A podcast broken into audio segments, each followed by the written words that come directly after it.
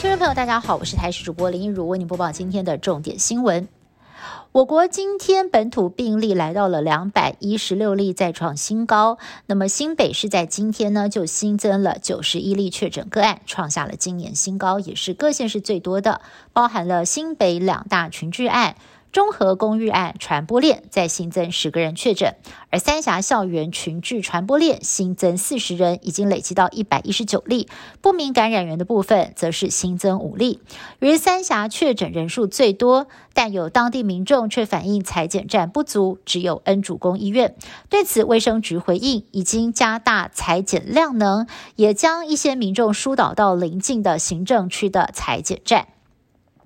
今天高雄的本土案例新增九例，但值得关注的是，其中有七名个案是以某会馆为主衍生的群聚传播链，由一名萨克斯风女乐手为指标个案，感染了三名工作人员，还有两名顾客之后，再分别传染给一名接触者跟同住家人。而疫情还烧到了隔壁县市，因为乐手在台南有多场表演，包括了公庙、饭店、餐厅都有足迹，因此市府也扩大框列了一千三百零八位民众进行裁剪。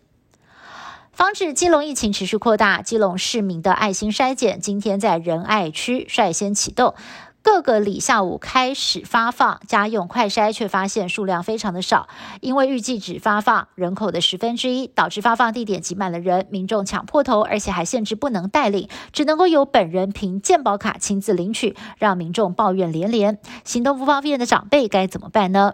职业官陈忠表示，没有一定要发多少数量，自愿想要筛的人都拿得到。而基隆爱心筛检开跑第一天，也是市长林佑昌隔离期满的出关日。他说，居隔期间他还是每天忙疫情哦，体重是直接掉了三四公斤。国民党参选桃园市长人选乔不拢，态度积极的台北市议员罗志强原本要宣布争取，但传出被党主席朱立伦的一通电话挡了下来。同党的台北市议员徐巧芯爆料，朱立伦的这通电话带有情绪，怒骂威逼。朱立伦在上午前往桃园慈湖叶林，针对是否应党罗志强，他不回应不放话，以胜选为目标。是在今天新增了二十八例个案，为在中山区的某一间餐厅，两名员工染疫，其中一个人又传给了五位家人，累计一共七例。另外，远东搜狗百货特展群聚案也再加三人染疫，而校园更是持续的拉警报，不仅是南港高工在增加四起个案。合计总共有十三名师生确诊。东吴大学因为累计了两名学生染疫，宣布本周全面改采线上教学。而台北车站有清洁妇染疫，除了旅客紧张，同职场的清洁人员也是非常的担心。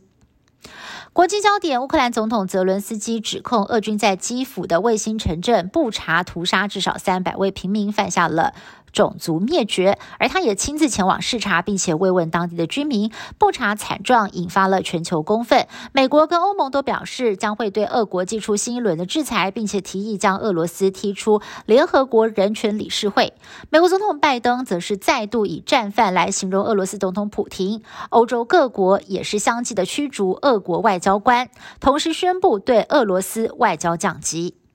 以上新闻是由台视新闻部制作，感谢您的收听。更多新闻内容，请您持续锁定台视各界新闻以及台视新闻 YouTube 频道。